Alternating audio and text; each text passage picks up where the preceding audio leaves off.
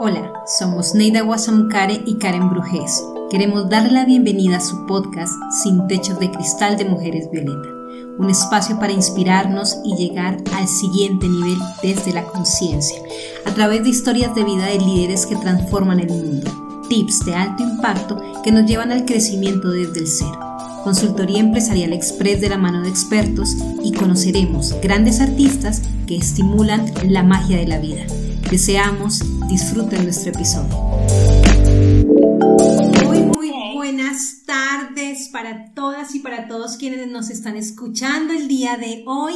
Les saludo como todos los viernes desde Colombia. Soy Karen Brujés, fundadora de Mujeres Violeta feliz, muy, muy contenta, porque nos vienen acompañando, tenemos una audiencia que nos viene acompañando todos los viernes y para nosotras, con mi compañera de equipo, con mi otra parte maravillosa, es muy grato poder estar con ustedes, acompañarles en estas dos horas de programa de Sin Techos de Cristal. Para quienes se conectan por primera vez, este es el programa que hemos creado desde Mujeres Violeta para poder llevar inspiración y entender cómo es posible a través de grandes historias de vida, de excelentes oportunidades para el reconocimiento de proyectos, de, sueños, cómo podemos abordar la igualdad de género. Neida, ¿cómo te encuentras esta tarde? Uf, estoy súper feliz. Estoy aquí en, en Madrid Ahorita con confinamiento perimetral, como llaman aquí, o sea, esta zona donde yo vivo está confinada, pero eh, eh, pues pude venirme aquí a un hotel cerca que mi hijo me, me paga y para poder hacer mejor esto, el, eh, nuestro programa. Y bueno, estoy muy contenta, estoy feliz porque está con nosotros Alex, que es un muchacho, es un, bueno, ya es un hombre, hecho y derecho, que tiene dos hijas grandes y todo. Eh, él, él, él, yo lo conocí de niño y entonces estoy como emocionada de verlo y encontrarlo ahora como todo un señor, docente, cineasta y un montón de cosas muy bellas. Y lo quiero presentar. ¿Ya, ya, ya puedo hacerlo? Por supuesto, Neida, preséntanos a Alex Méndez Guiner.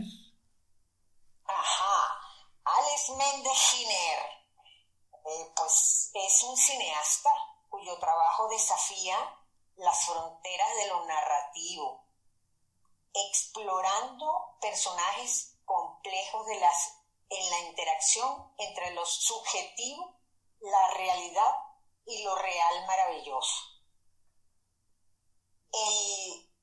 el meticuloso diseño de sus imágenes evoca una atmósfera cargada de alegorías, creando una experiencia visual capaz de incorporar al resto de los sentidos.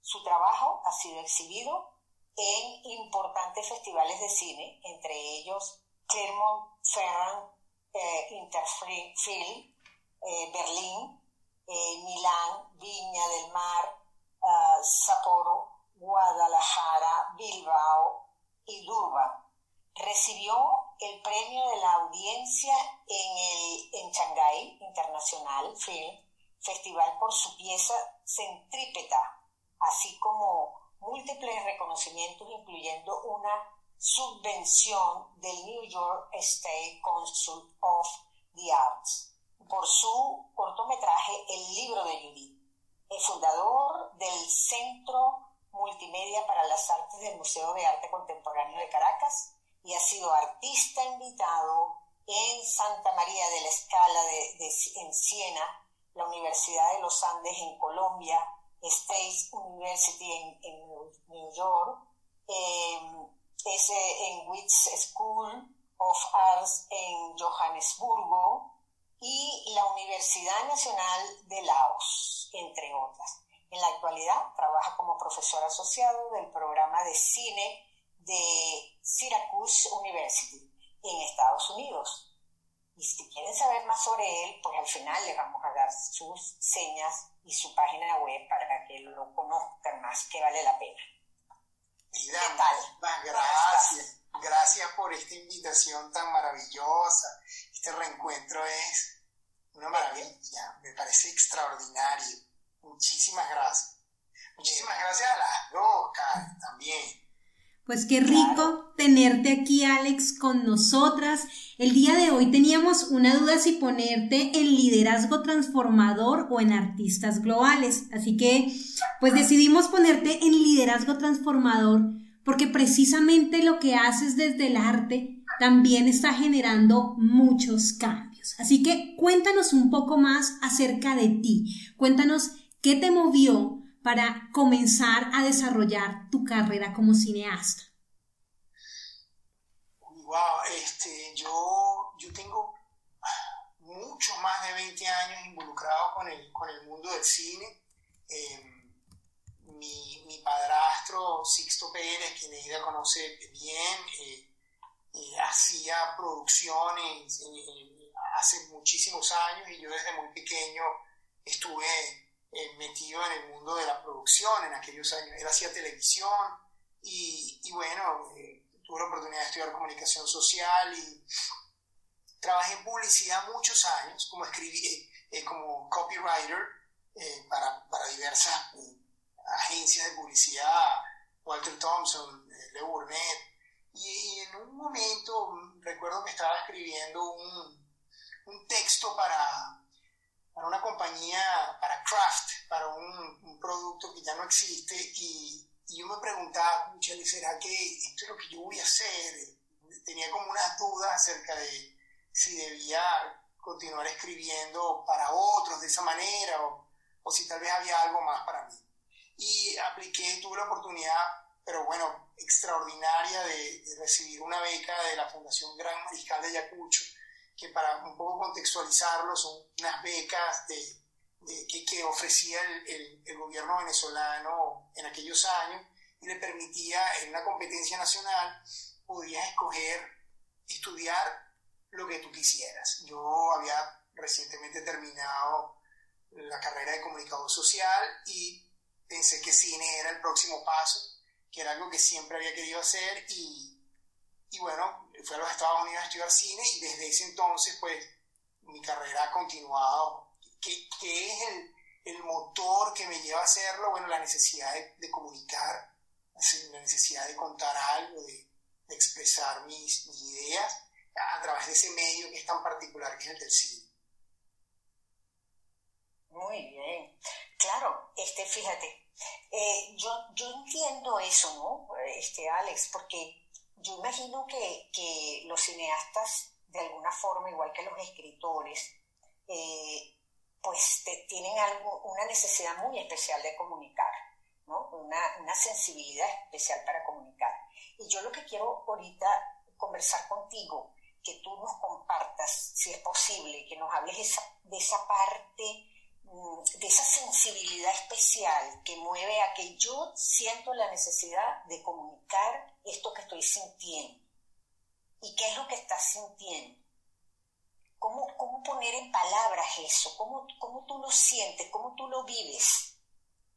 Bueno, es, interesante. Yo definitivamente eh, siempre pienso en, desarrollo de historia y, y ya desde muy pequeño tenía como un afán de hacer, de, contar, de contar historias. Creo que, creo que bueno, no, eh, eh, contar historias es una cosa absolutamente humana, tanto contarlas como escucharlas. Eh, siempre ha sido como fascinante para mí. Em, ahora me preguntas de qué manera, qué sentimientos tengo en este momento. Bueno, cada, cada uno de los trabajos que yo he realizado de tipo personal a lo largo de mi vida, están conectados con una búsqueda en ese momento. Em, por ejemplo, el trabajo que tú mencionabas cuando, cuando leías la, la, cuando hacías la introducción, eh, el, libro de Judith, The Book of Judith, en ese momento estaba en una, en una búsqueda de comprender el, el, el, viaje del héroe, pero desde la perspectiva de la mujer. Yo, para mí, la, la, figura femenina tenía un, un, un peso específico muy grande en mi vida pasando por mi mamá y mi abuela y adicionalmente, bueno, tengo una esposa hace ya dos décadas y, hijas. Y, y, una de las cosas que me parecía interesante era, bueno, no, el, el, el, saber que cuando hablo del viaje del héroe, ese héroe que está descrito en ese viaje tiende a parecer un varón, sin embargo, Judith, que es un personaje este, sacado de una historia bíblica que, realmente no, es, no tiene ningún fundamento histórico, pero, pero es muy interesante, es una mujer y tantas reinas han querido ser representadas de esa manera. Y de alguna manera utilicé el cine como, como un research, como una investigación para poder llegar a algunas respuestas, a lo mejor no por las vías tradicionales, eh, sino por una vía un poco más, eh, práctica. No, no, quiere decir que no hubo una investigación bibliográfica, eh, pero hubo un desarrollo más, más, más, práctico. De esa manera yo utilizo el cine como para responder preguntas. En la actualidad tengo un, un ensayo experimental que se llama Desplazado, Displaced, que ha estado en, ya como en más de 18 festivales internacionales eh, y, yo lo utilicé como una manera de comprender esta parte de mi proceso. Tengo eh, ya casi una década viviendo en los Estados Unidos, este, después de haber vivido en Venezuela muchísimos años. Eh, y esta, esta nueva fase de inmigrante pues requería un, un, proceso de comprensión. Y el cine para mí ha sido esa puerta. Es un viaje en el que yo de alguna manera comprendo o, o, o no, eh, en el caso del libro de Judith, yo pienso que yo logré algunos hallazgos, pero, pero otros son absolutamente imposibles de entender. Y en el caso de, Desplazado, bueno, le, da, forma a, este, a, este, a estos 10 años. No sé si de alguna manera te responde la pregunta. Sí, por supuesto. Porque fíjate, eh, nuestro programa se llama Sin Techos de Cristal, porque partimos de que todos los seres humanos de alguna forma, a través de la educación, a través de, nuestra experiencia vivencial, pues tenemos una serie de, techos que, no, que son internos nuestros, de alguna forma nos los hemos autocreado, digamos así, o están allí muy arraigados desde muy temprana edad y se van como profundizando, ¿no? Este, algunos, algunos conocedores de estas áreas lo llaman como leyes personales o patrones que uno va como profundizando y va diciendo, bueno, uno cree que uno no es capaz de tal cosa, uno cree que uno este, no sirve para tal cosa. Y ese tipo de, van creando un patrón y van creando como unos límites en la que la persona se mueve, ¿no? Y yo lo que veo con, con una persona como tú es que cuando tú dices, yo estoy buscando respuesta, eh, y, quisiera que tú me lo ampliaras, porque lo que escucho es como que, oye, yo estoy, sé, o sea, busco que mis límites, expandir mis límites o quitar mis límites. Cuando yo los veo, yo digo, bueno, yo estoy buscando eso, de alguna forma comunicarlo, expresarlo, darme respuesta y ver si eso es así o no es así. Por ahí va la cosa, para yo... Pero es interesante de los límites. Yo pienso que es verdad, ahí a veces yo tengo como una imagen, eh, esa imagen que, se ha utilizado tanto, la imagen de la punta de la lanza, eh, a lo largo de mi vida, hacer cine es una labor compleja, porque requiere no, solo la colaboración de muchas personas, sino una visión clara, eh, pero una visión compartida. Y eso, y eso lo hace sumamente complicado. Cuando me hablas de los techos, me conectas un poco con lo que significa cada uno de los proyectos ahí el proyecto nace de alguna manera en mi cabeza, en una búsqueda muy personal. Sin embargo, muy pronto, en el proceso de preproducción, se convierte en una búsqueda compartida. Yo, yo, no, yo hago cine en colaboración con muchas personas y esas personas tienen que estar alineadas e interesadas. Eh, y, a veces parece que el, que el proyecto es inalcanzable, es imposible, es demasiado grande. Te, quiero poner un ejemplo, que es el ejemplo del libro de. El libro de Judith es, el, primer trabajo que yo firmo en los Estados Unidos. Y yo vengo de, tener una casa productora eh, en Venezuela, que la tuve por muchos, muchísimos años. Eh, nosotros tuvimos una casa, yo, yo tenía dos socias y tuvimos la casa productora durante unos años hermosos, llegando a convertirnos entre una de las tres mejores casas productoras del país. Y estás en una situación de confort. Tienes una, un, un, nivel, y los clientes prácticamente llegan y, luego, bueno, las situaciones de la vida cambian, ¿no? Por curioso que parezca, eh, creemos que las cosas no van a cambiar cuando están perfectas y de pronto todo cambia. Y cuando llegué acá, me enfrenté a la, complicadísima situación de, bueno, de, producir un, un, cortometraje en un lugar en, el que yo, del, cual yo no era, en donde mi red de personas no existía y en donde, bueno, yo tenía que fabricar, yo tenía que arrancar prácticamente, eh, eh, eh, yo creo que es una de las pruebas más complejas que yo he tenido en ella, porque había que, habría que hacer esa película, era un mandato, una de las cosas que yo, llego a los Estados Unidos porque Syracuse University me contrata como profesor.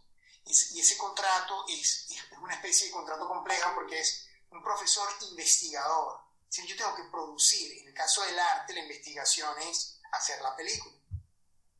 Y no es que no quieras hacerla, simplemente, bueno, el reto de comprender no solo el sistema legal de los Estados Unidos, sino comprender el sistema de producción. Por más que lo hayas visto y lo conozcas a nivel teórico, muy diferente ejecutarlo. Entonces yo tomé una decisión compleja, y volviendo al tema de los techos de cristal, la, la decisión que yo tomé era, bueno, yo, yo venía de trabajar con 40 personas en el set para hacer un comercial de 30 segundos. Eh, presupuestos millonarios, eh, que son los presupuestos de las grandes compañías transnacionales, y, una serie de, un sistema de soporte que permite que, pueda funcionar, ¿no? Aquí nada de eso existía, ni el, ni, el, ni el presupuesto, ni el sistema de soporte, ni la red, solo estaba yo. Ajá. Y eso, y eso, y en el momento, cuando me enfrento a esa situación, yo digo, bueno, esto es extraordinariamente complejo. Esta es una de las pruebas más complejas que yo he tenido en mi vida. Yo tengo que demostrar que yo en efecto soy quien digo que soy, que yo soy un cineasta, que tengo esta experiencia, pero, pero lo que yo, a lo que yo estoy acostumbrado no está. Y la decisión que yo tomé en ella fue quizás loca, pero produjo los resultados correctos. Yo, como estoy dando clase, yo decidí identificar en el cuerpo de estudiantes qué, estudiantes estaban interesados en qué. Y yo durante cuatro, tres años de, tiempo, yo eduqué a esos jóvenes cineastas para que se convirtieran en colaboradores míos. Ellos llegaron prácticamente al último año de su carrera, que es, que es el cuarto año. Muchos de ellos estaban suficientemente capacitados, a lo mejor no tenían la experiencia, pero sí la comprensión para poder colaborar conmigo. Es decir, que yo pospuse mi, mi, research, mi investigación, por casi tres años. Eh, eh, eh, una de las cosas que, que, tienes que, para, para, totalmente darte el contexto, de la manera en la que yo estoy contratado o estuve, requería que yo probase de manera nacional, regional, nacional e internacional que lo que yo podía hacer tenía impacto. Lo que significó una apuesta muy grande a la educación. Yo eduqué a un grupo de como unos 20 estudiantes. El, cuerpo de estudiantes es mayor, pero fueron 20 los que, los que yo me enfoqué para este proyecto. Y, y yo desarrollé el libro de Judith contando con, con el conocimiento que yo he adquirido durante los años y con el conocimiento que yo impartí a otros. Bueno, los resultados de eso son extraordinarios. El, Estado de Nueva York apoyó el proyecto, cosa que ya es bastante grande, sobre todo si se piensa en la cantidad de artistas audiovisuales que hay sola, solamente en la ciudad de Nueva York, imagínate en el Estado. Eh, yo recibí un apoyo de ellos, recibí un apoyo también de la universidad, que me permitió eh, poder producir la película y, como consecuencia de esa producción, la película estuvo en 22 festivales internacionales. Eh, todos los estudiantes que estuvieron involucrados tuvieron un aumento en su currículum, es decir, cada uno de ellos puede decir que estuvo en unas, en jugó una posición dentro de la producción de una película legitimada por 22 festivales. Eh, se desarrolló una cátedra de, de, producción llamada en el set, de manera que una, una, manera de enseñar que era absolutamente práctica, en donde el profesor desarrolla un proyecto personal en colaboración con los estudiantes, de manera tal que los estudiantes puedan ver el mundo real, es decir, la atención real que tiene un ser humano cuando está firmando. Y, y de todos esos estudiantes, absolutamente todos, al terminar la carrera, han conseguido posiciones extraordinarias, si no es en, en Panavision, es en, en, en, rentals extraordinarios, en, diferentes áreas del mundo audiovisual norteamericano, lo que me hizo a mí sentirme, bueno, extraordinariamente orgulloso. Lo que parecía al principio un reto imposible, terminó siendo, bueno, un éxito mayúsculo, tanto para mí como para los estudiantes. Y así lo veo yo. Ok, perfecto. Pues me alegro muchísimo porque nos estás definiendo lo que es un líder.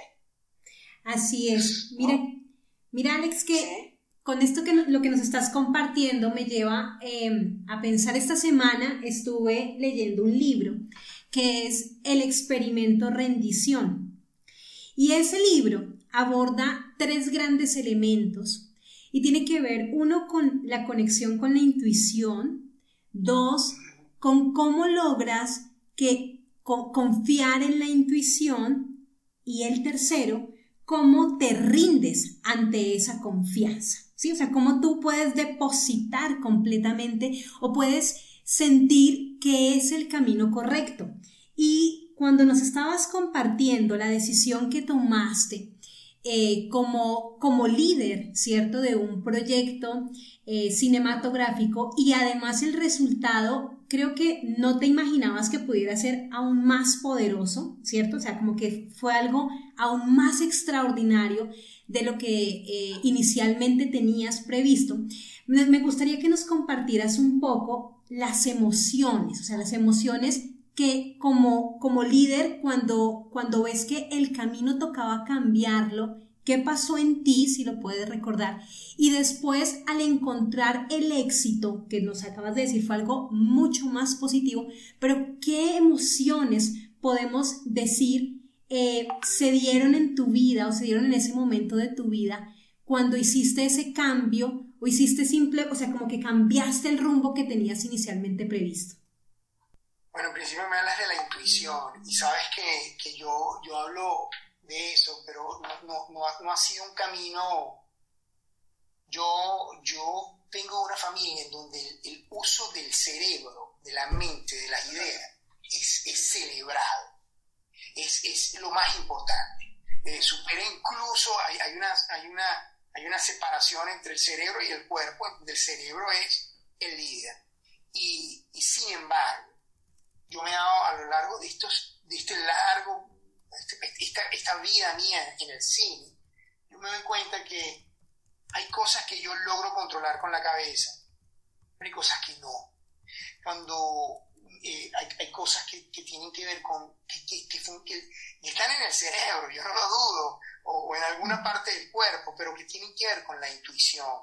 Y esa palabra yo la utilizo en clase, yo tengo, yo tengo un tiempo eso no siempre lo he utilizado. Yo, yo he peleado contra, contra la idea de que, de que la intuición eh, es, eh, tiene un valor. Y, y, te digo, te, digo más, Karen, yo, yo incluso en, los, en las... Yo, yo he llegado a un nivel de control tan enorme con los proyectos que yo soy capaz de, de, de, dibujar cada uno de los planos exactamente con el lente y lo que voy a utilizar, con un nivel de detalle altísimo.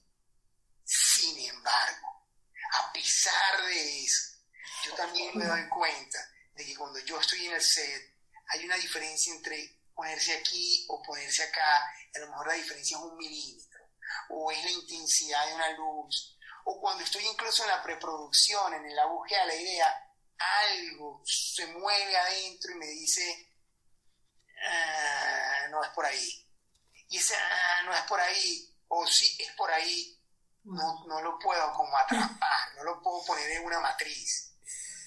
Y es, y es en estos, yo creo que en esta década, en este momento de mi vida, en donde yo me doy cuenta de la potencia de la intuición, al extremo que yo lo hablo en clase, yo, hablo, yo le digo a los estudiantes que el director es una persona que en efecto es un líder, que va, este, imagino yo que ustedes lo conocen mejor que yo, de, dirigir, a, guiar, a, apoyar y a delegar, eso en efecto ocurre en proceso de, dirección cinematográfica, pero hay una parte que está más allá, hay otra parte del cerebro que, que eventualmente dice cosas. Y las dice de otra manera, en, la barriga. Yo las siento acá, hay algo aquí que se me mete en el cuerpo que me dice no. Eh, y bueno, tú me dices hablar de las emociones. Eh, mm, mm, mm, me, da risa porque esto que me ocurre es reciente. Es, el comprender que, bueno, que eso tiene un valor. El, eh, yo, yo crecí en una familia de psicólogos en donde el, el modelo dominante era pensar, sentir y actuar, es decir, no había sentimiento sin pensamiento. Y bueno, tal vez hay un grado de realidad en eso, en, efecto el cerebro tiene que procesar algo para sentir. Sin embargo, a veces hay como esa intuición, no, no, tengo manera exactamente de, de cómo, de, de, las palabras, pero tú dijiste una cosa interesante, el rendirse, y cómo te rindes ante eso. Y yo yo en ese proyecto en particular, yo tuve que hacer una, una labor muy compleja. Yo no solo era director, sino que además era el director de fotografía. Y bueno, para quien entiende el mundo del cine, sabe que son dos cargos diferentes. Uno absolutamente técnico, que tiene que ver con, con la puesta de las luces y las sombras y el uso de la cámara. Y es una cosa que, que es artística, pero es técnica. Pero el director hace otro trabajo y, en el proceso de hacerlo, de yo mismo físicamente desplazar mi cuerpo y poner una luz y, razonar acerca del voltaje y otras cosas y regresar a la cámara y verlo, yo me di cuenta que yo estaba en, una, en un proceso como de, de reenamoramiento, como una, ni siquiera quiero decir una reconciliación, porque yo nunca he estado peleado con el cine, pero, pero sí de reenamoramiento. Cuando haces cine comercial, como yo venía haciendo, bueno, terminas trabajando con un grupo enorme, pero tú y el, y el proceso eres una parte más. Lo que estaba haciendo ahora era una cosa mucho más íntima. Y ahí me di cuenta que había un je ne sais quoi, como dirían los franceses, que me decía, mueve la luz un poco para acá, vamos a poner una sombra acá, responder a reconocer que hay un gusto particular, eh, abrazar el gusto, el sentido, el, sentido estético. Así como de pronto nos gusta, nos gusta, no nos gusta la, salsa, no sé, boloñesa, pero te gusta la carbonara. O no te gusta la carbonara, pero te gusta el pesto. O no te gusta el pesto. Bueno, reconocer que yo tengo un gusto y que ese gusto me dice, me hace que yo procese la realidad con lo que yo tengo, con mi humanidad, Karen, te voy a decir una cosa incluso adicional. En, medio del proceso de la filmación de esa película, que era una búsqueda del viaje femenino del héroe, yo me encontré en una situación única. Yo estoy poniendo la, imagen frente a una, la, actriz, una, muchacha hermosa, joven española, este, va caminando en pasillo y se encuentra con este hombre, con un hombre. Y yo veo la imagen y la imagen es hermosa, pero cuando digo hermosa es que la luz era hermosa. Y, y, de pronto algo en mis oídos me dijo, wow, the male gaze, la mirada del hombre, ¿no? La mirada masculina. Y de pronto hice, así, y, y, yo previendo que ese momento pudiera llegar, yo, yo tenía una asistente de cámara que era mujer, una italiana, magnífica, que hoy en día tiene sus películas este, presentadas en Slandance y en otros festivales internacionales, eh, y una productora, una, productora de San Francisco. Yo me recuerdo voltearme y verlas y decirles, yo, yo quería estar rodeado de esta mirada femenina porque yo temía que e, e, es, imposible, yo no puedo separarme a mí de mí mismo. Y de pronto yo les digo, the male gaze, la mirada masculina, y una de ellas me dice, la italiana me dice, sí, Sí, la mirada masculina. So what you gonna do? ¿Qué vas a hacer? ¿Qué puede hacer? Oh. No puedo hacer nada, absolutamente, ¿qué puedo hacer? Nada, nada. Entonces me dice, pero es hermoso, pero es beautiful. Me dice, es precioso. Yo, solo fírmalo y olvídate de tu cabeza, firma. Y, y fue un momento tan enorme en donde el equipo de alguna manera me recoge, ¿no? De, de esta duda profunda de, wow, ¿será que estoy atentando contra mi búsqueda? Y me dice, no, no, está bien, solo filma, no tienes ni que pensar. Ya está diseñado. Ahí fue cuando yo empecé a tomar conciencia que hay un grado de intuición en todo esto, que esa intuición hay que oírla, que, que y, que no solo está relacionado con el arte, está relacionado con, con, el proceso en general, ¿no? es solo la producción de cine, es, esa intuición que te guía a los, desde los negocios hasta los procesos, hasta, hasta decisiones pequeñas. Las emociones, uy, todas, Karen, todas, todas mezcladas. emoción con, con, con, miedo, con duda, son tantas que de pronto se enredan ahí saco gigante. Y, bueno, como no puedo resolverlo con la cabeza, no lo resuelvo. Simplemente sigo, film.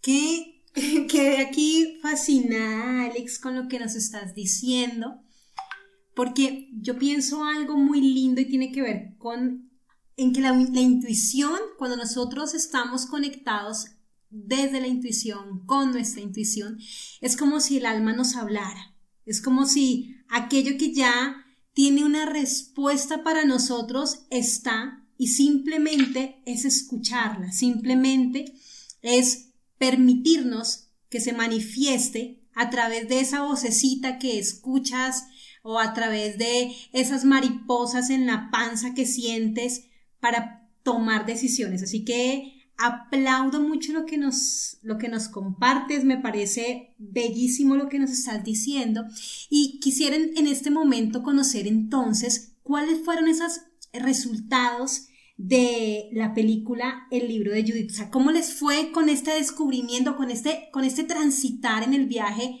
del héroe o de la heroína en este caso? Bueno, fue, para mí fue, bueno, para mí fue eh, maravilloso. Yo, yo no solo jugué el rol de, del director de fotografía, este, sino además fui eh, docente en medio de la producción y los resultados fueron extraordinarios. Estoy, eh, eh, quisiera como ponerte un ejemplo. Eh, ganamos un premio en el estado de Nueva York y tuvimos unos 16 festivales internacionales. Por, decirte, este, uno de los festivales que nos nominó fue el, 16 Festival de Cine de Milán, que es un festival hermosísimo, gigante. Fuimos nominados en la categoría Mejor Cortometraje, cosa que para mí, bueno, por dónde empezar a aplicar la felicidad, ¿no? Eh, e, esa, esa mención que hizo Neida de, de Durban, el 37 Festival de Cine de Durban, es, es uno de los festivales, el, el festival más grande de, de África, del continente africano.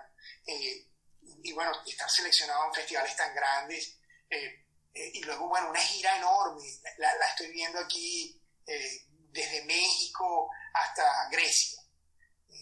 Y luego, bueno, y, una de las cosas más interesantes que pasó es que como el, como el trabajo tenía esta búsqueda, eh, tuvo mucho, un interés muy particular entre, entre el mundo académico. Eh, hablé de esta película en el Rochester Institute of Technology, hablé en la Universidad de los Andes, hablé en la Universidad Javeriana también, que, que ambas universidades me invitaron, eso fue en Bogotá, extraordinario, en, en Johannesburgo, esta película eh, en Santa María de la Escala, lo, estoy viendo acá en, un college que se llama Les Moines. E, e, esa película realmente tuvo un interés muy grande por discutir el tema de, de esa forma del viaje femenino que definitivamente no es igual que, no se puede decir que el héroe es uno solo y que tiene un solo viaje, que históricamente ha sido así, no. Evidentemente todas las historias de los humanos eh, comparten elementos, no, cabe la menor duda, es así. Somos un animal que cuenta muchas historias, pero todas más o menos son iguales. Eh, pero, pero este, este corte en particular tuvo ese, la potencia de... Yo, yo siempre pienso en las películas como en un barco, ¿no? Y siempre sé que de alguna manera u otra me van a llevar a algún lado. Eh, yo sé que son las películas las que me trajeron aquí, a donde yo estoy en este momento eh, es llueve, que o centrípeta, que me llevaron a, Francia o me desplazaron a otros lugares. Y es, y, esta película, el libro Judith, es la que me llevó a Laos. estuve en muchos lugares hablando de esa, de esa película. Fue un éxito maravilloso. Hay una parte también docente que yo no puedo separar y es, el éxito de mis, de mis alumnos.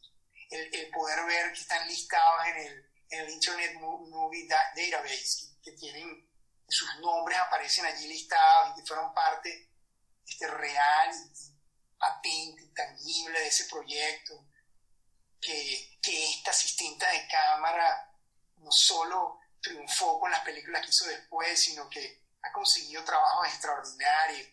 Eso, el éxito ha sido muy, muy, muy, con muchas formas, no solo personales, sino para otros. Y bueno, qué bonito, ¿no?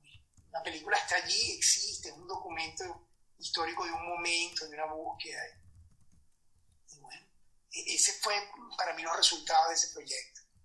Bueno, yo, yo quiero decir algo sobre todo lo que acabas de plantear, porque cuando tú hablas, a mí incluso me impactó muchísimo, en, yo oí tu, la entrevista que te hizo Gibeli, y, y, tú hablabas de que tú sentías cuando pensabas en, en todo el proceso migratorio venezolano, este, tú sentías como unos, has sentido durante un tiempo como unos cristales en tu cuerpo, en tu, estómago, que se van como rompiendo en la medida en que caminas. Ese proceso, que se van, este, que son tan frágiles como un cristal. Y que se van rompiendo. Este, pues mira, todo lo que has planteado para mí tiene un valor innegable, porque tiene que ver con la conciencia. El primer aspecto de la conciencia es la intuición.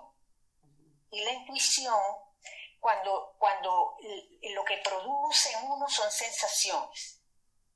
Y una persona con la sensibilidad tuya, pues eh, percibe esas sensaciones y le puede dar forma.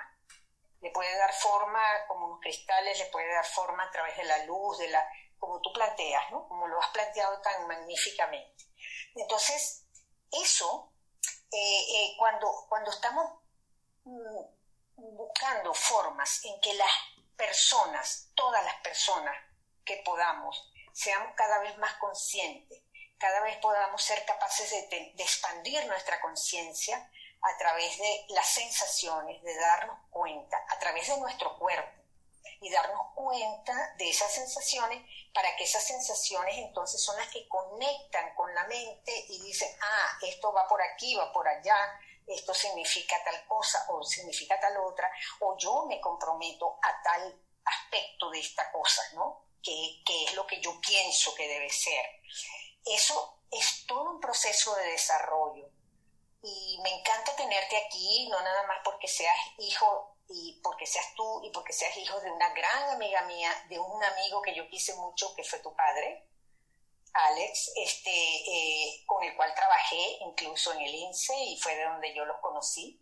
Estabas tú, bueno, muchachito, un niño de un año, ¿no? Prácticamente. Y dentro de todo ese proceso, este, mm, yo, yo te escucho y digo, wow, esto es lo que quisiéramos, lo que trabajamos en el área del desarrollo desde el ser, que la gente pudiera ir como eh, aprendiendo, de, tomar, de aprender, desde los más sensibles hasta aprender de cómo se expresa hasta los que no son tan sensibles, aparentemente, pero que ese proceso también se da y cómo descubrirlo cada uno dentro de su realidad.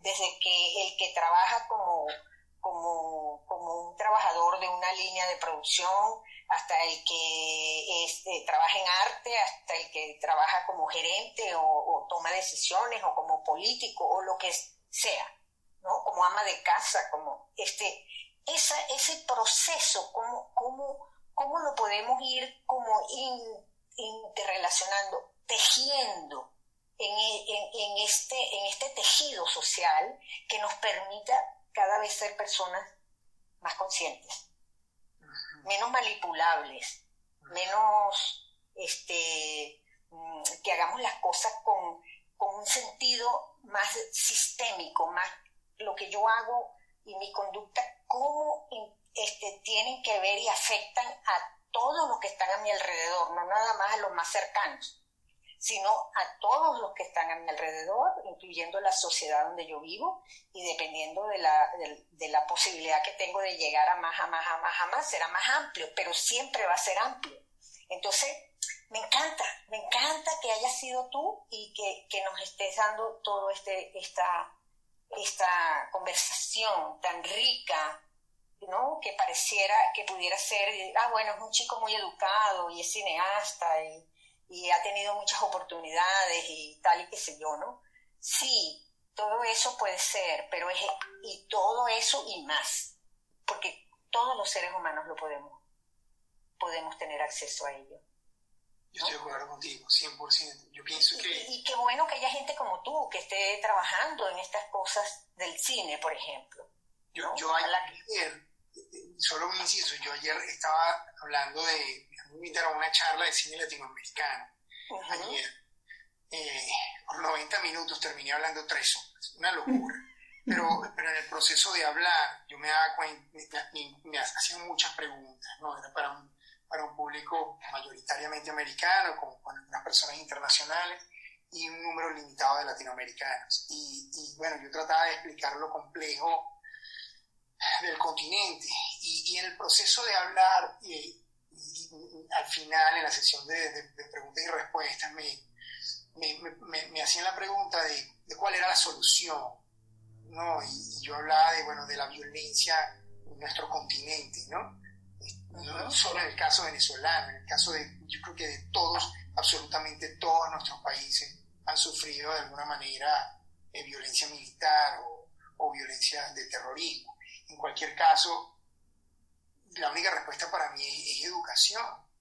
Eh, es, tú, tú, dices, tú hablas del tema de las oportunidades yo pienso que la oportunidad que nosotros necesitamos eh, ofrecer de manera urgente es educar, es la única oportunidad, de eso se trata, de, todas las demás caen solas en ese proceso.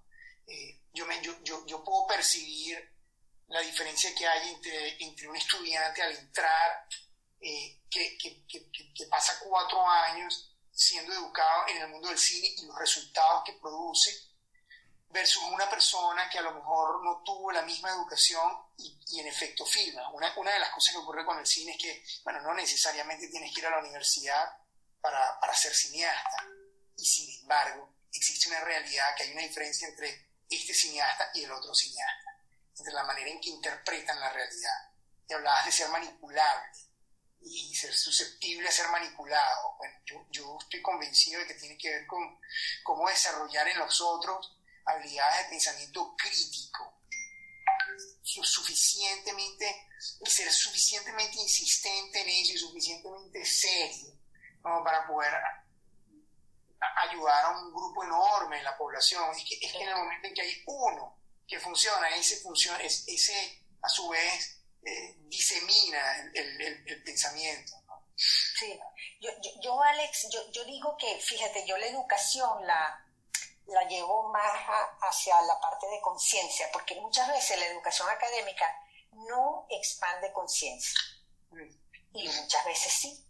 Este, mucho depende, por supuesto, de, la, de, de, ese ser que está ahí, ese ser humano que tiene una combinación de cosas. Otras veces depende también, tiene que haber aspectos con con todo su, el medio ambiente, todo el, proceso familiar, etcétera, que lo rodea, este, da como producto el que, el que la persona vaya buscando caminos de más conciencia o menos conciencia. A mí me, me, emocionaba oírte decir, yo siento que la intuición para mí es algo que estoy descubriendo ahora y que está cada vez más, estoy cada vez más atento a ello, este, porque lo percibo, porque lo, y ese es el proceso. El proceso no es que, bueno, cuando tengas tantos años vas a ser más intuitivo y después de ahí te vas a dar cuenta de más cosas y vas a ser más consciente. No es así, es un proceso muy sistémico, es un proceso ondulante que lleva a que, y circular, no es lineal. Entonces, por lo tanto, es muy, muy, muy, muy multifactores, multivariables, y, lo que va generando es en, en, la persona esa riqueza, esa ricura que tú eres hoy. Y que uno puede ser este, tus hijas y que pueden ser, este, eh, ¿no? y que complementas a tu mamá y que complementas a, tu, a tus padres y a, tu, a, todo el que te rodea. Y, igual, e, eso eh, eh, hay que, hay que cada vez multiplicarlo más, multiplicarlo más. Y yo, yo sí pienso, fíjate, que una de las cosas interesantes que más despierta la, la intuición y luego la conciencia es aspectos y por eso para mí lo interesante de la emigración y de la migración que nosotros hemos tenido que hacer, porque en cada amenaza hay múltiples oportunidades. Y cuando tú llegaste a la universidad y viste que no tenías nada de lo que con lo que tú contabas, ¿verdad? Este, tú dijiste, wow, yo esto no lo voy a poder hacer porque yo no tengo nada de lo que yo sé y de lo que yo manejaba hasta ahora. Y se te abrió un mundo de oportunidades cuando empezaste, te reinventaste y dijiste, bueno, voy a, a, observar entre los estudiantes para ver cuál de ellos, y resulta que fue un montón de estudiantes que te brindaron la oportunidad de decir, nosotros estaríamos interesados, lo, lo queremos hacer, y a todas esas personas les sembraste tú esa semilla, y ese es el liderazgo transformador, como para que hoy estén ellos a su vez multiplicando en otros y además estén haciendo cosas este, en esa misma vía. Entonces, en cada amenaza hay múltiples oportunidades y eso no lo, no lo descubrimos sino a través de nuestra conciencia.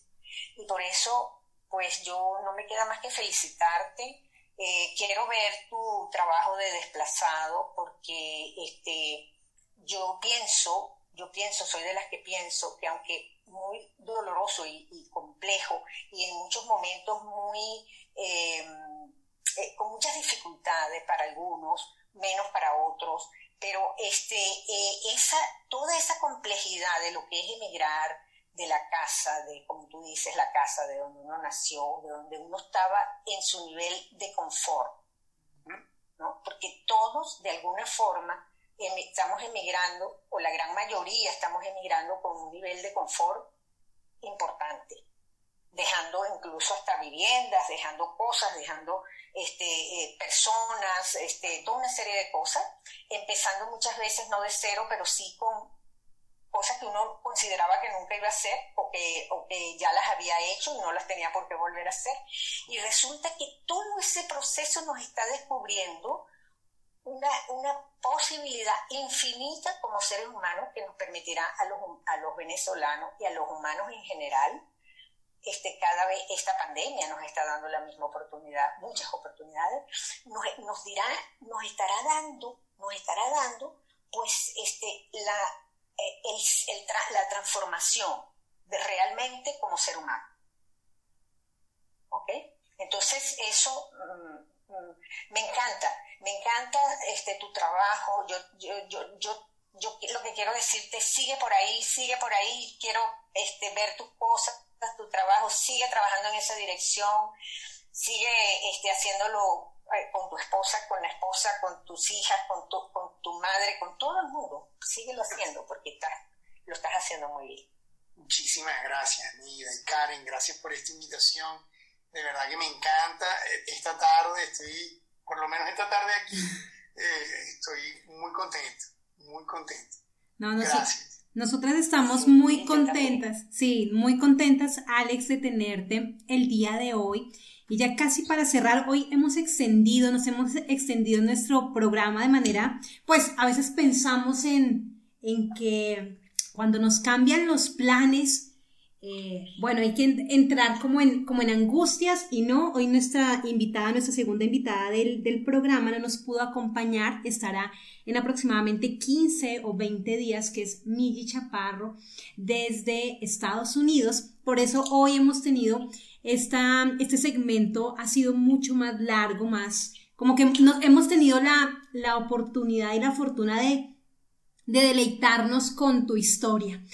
Ya casi para finalizar, Alex, cuéntanos un poco de lo último que estás trabajando, eh, cuál es la apuesta que tienes, o sea, que hacia dónde quieres que vaya este último proyecto. Bueno, gracias por la pregunta. Te lo agradezco profundamente, Karen. Estoy trabajando en un, proyecto de largometraje. Es un proyecto de largometraje que utiliza Venezuela como, centro. Eh, y el guion está escrito. En los últimos dos años trabajé con, con mi esposa, que es una actriz y, guionista venezolana llamada Sandy Siquier. Hemos trabajado arduamente. Eh, el, el, el, guion está. Eh, y, y, ahora, bueno, empezamos una fase más o menos compleja, que es la fase de, de fundraising, de, levantar fondos para, para poder filmar esto y, y también el desarrollar ideas. Es, un, es un una historia que pienso que va a ser, eh, es, una, carta de amor, de alguna manera, a un, a un país que existe en mi, en mi mente, ¿no? Un país que, al, que no he ido en prácticamente una década, pero que está eh, profundamente, me conforma. Y, y, quería utilizar el, esas circunstancias de, del país para contar una historia una historia pequeña, una historia menuda de, de, gente joven, de, adolescentes, casi, de adultos jóvenes. Em, no, te, no, te, digo más porque estoy en el proceso, pero, pero espero poder tener esto pues, pronto. Puede ser un año, puede ser año y medio, pero, pero en eso es en lo que ando en este momento. Bueno, me encanta porque estoy segura que con esa sensibilidad y con esa conciencia que tú estás haciendo tu trabajo, pues nos brindarás esa oportunidad de la, nos brindarás, nos regalarás la posibilidad de ver muchas oportunidades en todo lo que está viviendo nuestra, nuestro pueblo, nuestra, nuestro gentilicio de ser venezolanos. Entonces me encanta eso, que esté en tus manos, ¿no? Y, y qué bueno que esté también en las manos de tu esposa. Entonces, mm, bueno, mm, a mí no me queda más que agradecerte muchísimo esta oportunidad, el que tú te hayas reencontrado conmigo con tanta calidez y tanto amor, ¿sabes? Porque como no te veo desde niño, yo, yo, yo cuando reencontré a Flor, que fue una vez nos conseguimos hace tiempo y conversamos unos días y después más nunca nos, volvimos a encontrar en las redes. Y entonces, bueno, yo no tenía su WhatsApp y tal. Y ahora, este, hace como un año o unos meses o, nueve meses o diez meses, eh, eh, nos volvimos a conseguir y nos pedimos WhatsApp y con mucha frecuencia nos hablamos. Y nos, contamos cosas. Hoy por ahí, eh, el otro día oía a alguien que decía, que eh, las verdaderas parejas de amor es porque tienen una gran amistad entre ellos, porque sin amistad eh, el amor no se cristaliza, el amor se cristaliza en la amistad, decía esta persona, ¿no? Y yo decía, wow, eso, eso, puede eso es verdad, porque yo con mis amigas y mis amigos siento un amor tan grande que, bueno... en TikTok, que no tengo. no, no tengo la edad de TikTok, pero en todas, en Twitter, en Instagram, en Tumblr. Eh, pero todos tenemos edad para TikTok. TikTok es muy loco, es muy loco. No, pero tienes verdaderamente, mira, esta semana veía, no recuerdo, es una actriz eh, mexicana, ella debe tener 60 años, tal vez 50 y algo de años. Y decía muy conocida en México y dice cómo se volvió, cómo se reinventó y cómo está siendo viral en TikTok. Así que se puede. Increíble, es verdad. Bueno, y, y, hablando de mi creencia, bueno, es, una canción hermosa de Simón Díaz, que es un, compositor venezolano, bueno, insigne del mundo. Es una canción hermosa, es verdaderamente hermosa pero, pero tiene esa frase de, en donde, donde el amante le dice al lucero que el, amante se va y, bueno, si alguna vez sufre en el lugar al que vas, te dile al lucero de la mañana que, que, que, te traiga de vuelta, ¿no? la idea de, un retorno eh, está como eh, unida como al amor, eh, que me parece muy bonita, muy, muy, muy hermosa. Bellamente dicho, me, conecta mucho con esa idea de, de, lo, de, lo, duro que es el estar fuera de, los lugares donde uno creció y sin embargo, bueno, a, pesar de, de, las maravillosas oportunidades, pues siempre está ese sueño de, bueno, el lucero de la mañana que te va a regresar a una idea de, de país, no sé. Esas son las explicaciones. Pues Alex, ha sido un placer, ha sido un gusto el día de hoy tenerte en Sin Techos de Cristal. Vamos a dejarles aquí con la canción de Mi Querencia de Simón Díaz mientras va entrando nuestra siguiente invitada. Pues estamos ya en este momento en nuestro en nuestra segunda hora de Sin Techos de Cristal. Tenemos ya nuestra invitada que ingresó. No veo que todavía tenga encendido el, el micrófono. Voy a dar aquí ingreso porque seguro va listo. Perfecto, ¿nos estás escuchando en este momento, eh, Vicky? Bueno, pues mientras Vicky nos saluda, quiero que, ¿cómo quedaron en este, en este primer segmento? Neida, ¿cómo quedaste después de haber escuchado a Alex? Bueno, todavía estoy procesando mi alegría, mi alegría, estoy muy alegre, muy feliz. Estuvo, muy, estuvo muy bella, estuvo, estuvo, muy bonito. Entonces, bueno, aquí para quienes, quienes, quienes acaban de conectar con nosotros, ya estamos en nuestra segunda hora de Sin Techos de Cristal. En este momento vamos a conversar con Vicky Peñalosa, ella se encuentra en México y quiero compartirles que Vicky es una mujer a quien tuvimos el año pasado la oportunidad en Mujeres Violeta de conocer a través de Trenzando Conversaciones Poderosas. En Mujeres Violeta para quienes eh, recién nos conocen, nosotros tenemos dos grandes programas como empresa. Tenemos dos grandes programas que nos permiten abordar elementos de inspiración y están desde nuestra responsabilidad social. Uno es Sin Techos de Cristal y el otro es Trenzando Conversaciones Poderosas.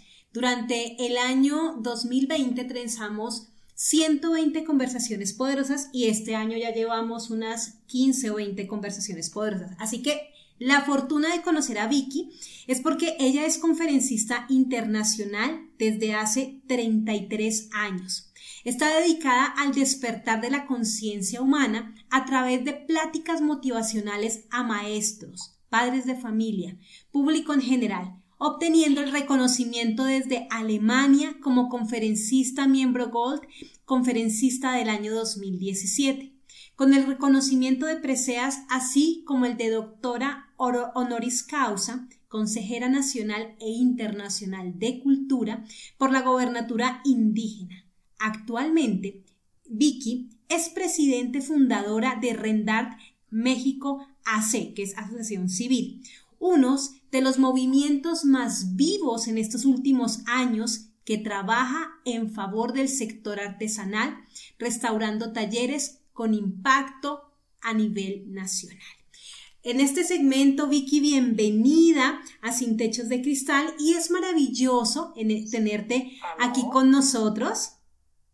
Vicky, ¿nos escuchas? Sí, perfectamente. Perfecto. a mí? Sí, te escuchamos muy, muy bien.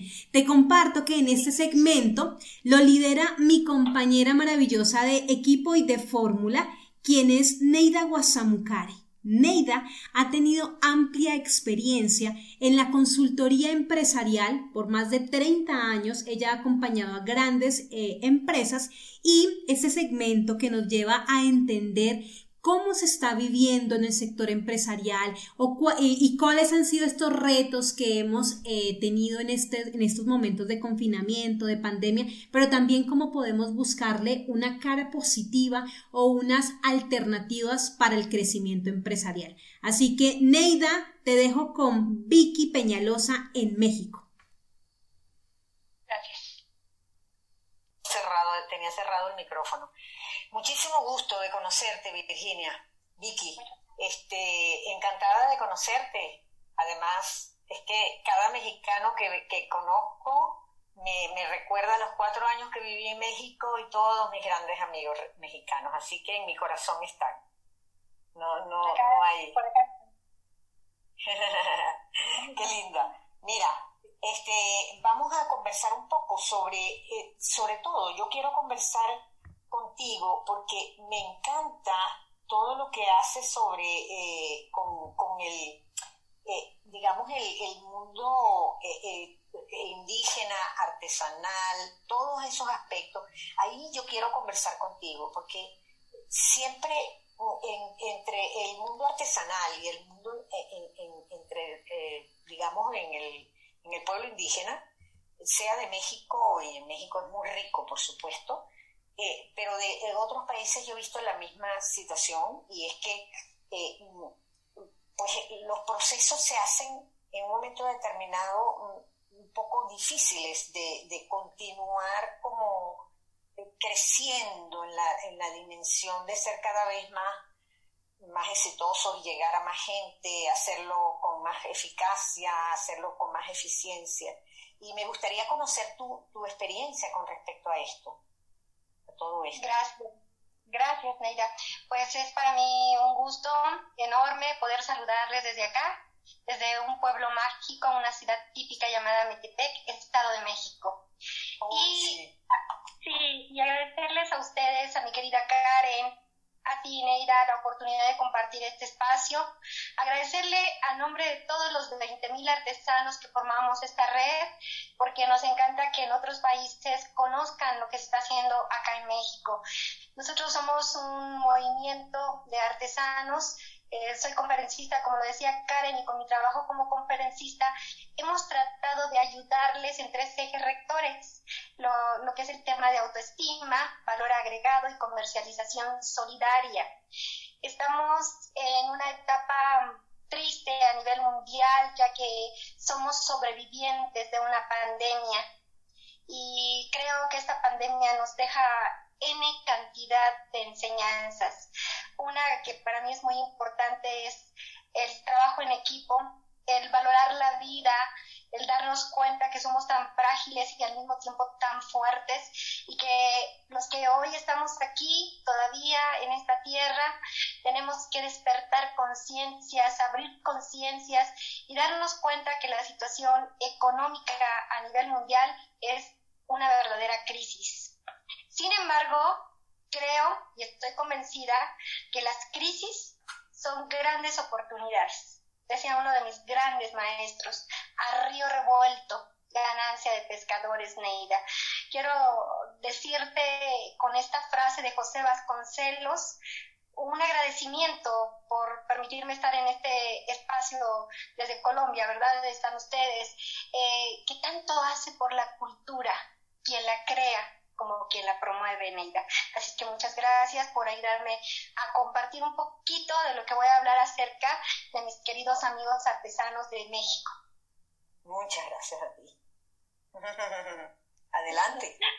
Adelante. Bueno, pues mira, México es un país rico en áreas verdes, en usos y costumbres. ¿Sabes, Neida?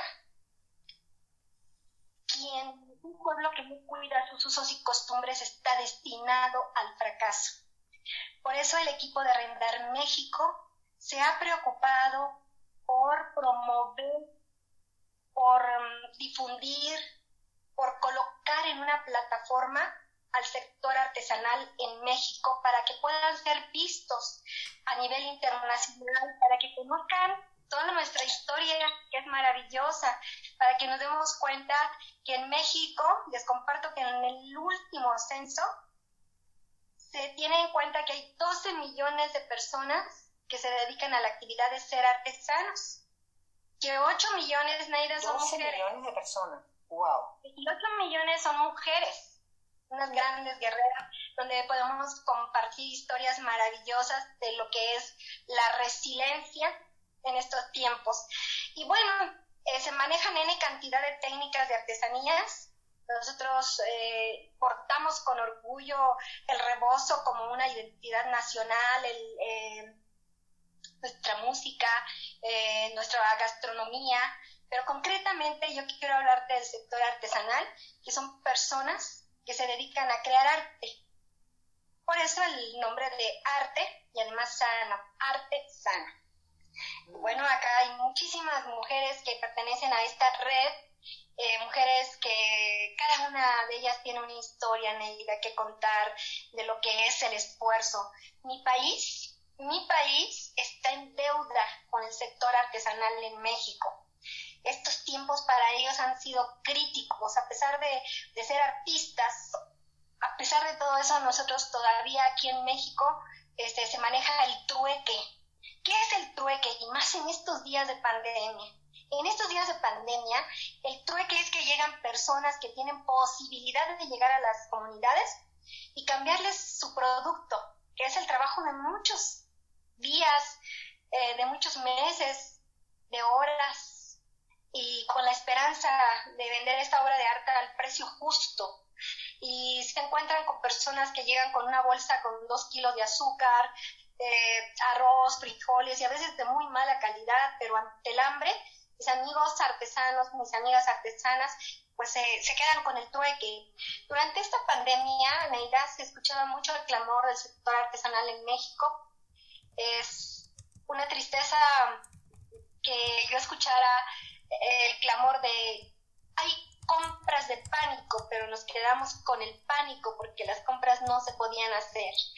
Se hubieron mercenarios del oxígeno para quienes padecieron, eh, y ahí le dejo esa palabra tal y cual, mercenarios del oxígeno para hicieron COVID fue verdaderamente una situación muy complicada. Muchas personas murieron porque no tenían oxígeno ni acceso al oxígeno. Y bueno, entonces Render México lo que está haciendo es promover a estas personas eh, con un discurso negra. Nosotros hemos eh, manejado durante toda mi trabajo hacia el sector artesanal, no más un artesano al. Dignidad para el sector artesanal en México. Y ahorita estamos eh, levantando el vuelo después de, de, estos tiempos tan difíciles. La economía pues no puede parar, tenemos que continuar y seguimos con la cabalgata por la dignidad para el sector artesanal en México. Yo los invito a que nos demos cita este próximo 28, 29 y 30 de mayo con todas las reglas y temas de sanidad y de seguridad para el sector artesanal. Es una primicia, Neida, que estoy dando para mi querida Karen, para su programa. Y posteriormente, pues la próxima semana ya se dará toda la información para que el sector artesanal eh, se reúna en un rancho de un gran amigo donde vamos a hacer tres días de arte, cultura y venta para reactivar la economía de los artesanos mexicanos. Oh, qué bien. Entonces estaríamos diciendo que aprovechar estas oportunidades que está brindando toda esta situación tiene que ver con organizarse, eh, resiliencia, reinventarse en formas, en, sin, sin, cambiar el norte, que sea artesanos los que ah, sigan haciendo su trabajo y lo sigan comercializando, pero sí reinventarse eh, eh, de una forma con, resiliente entre hacia dónde, cómo lo van a hacer, cómo lo van a lograr. Y la forma es organizarse, ¿no? Tal como lo estás planteando, ¿no? Sí, sí, el equipo de Render México somos un, grupo de personas organizadas que sabemos trabajar en equipo. Eh, están liderados por, por tu servidora. Y todos ellos son personas de buena voluntad, inteligentes, capaces, con un espíritu altruista fuera de serie y todos otorgamos nuestro trabajo para ayudar a nuestros amigos artesanos. Hoy, como nunca, quiero agradecerle a todo mi equipo, a todas las personas más cercanas a, a tu servidora, que son más de 40. Eh, tengo 5, 6, 7 equipos que, que, están trabajando en todas partes.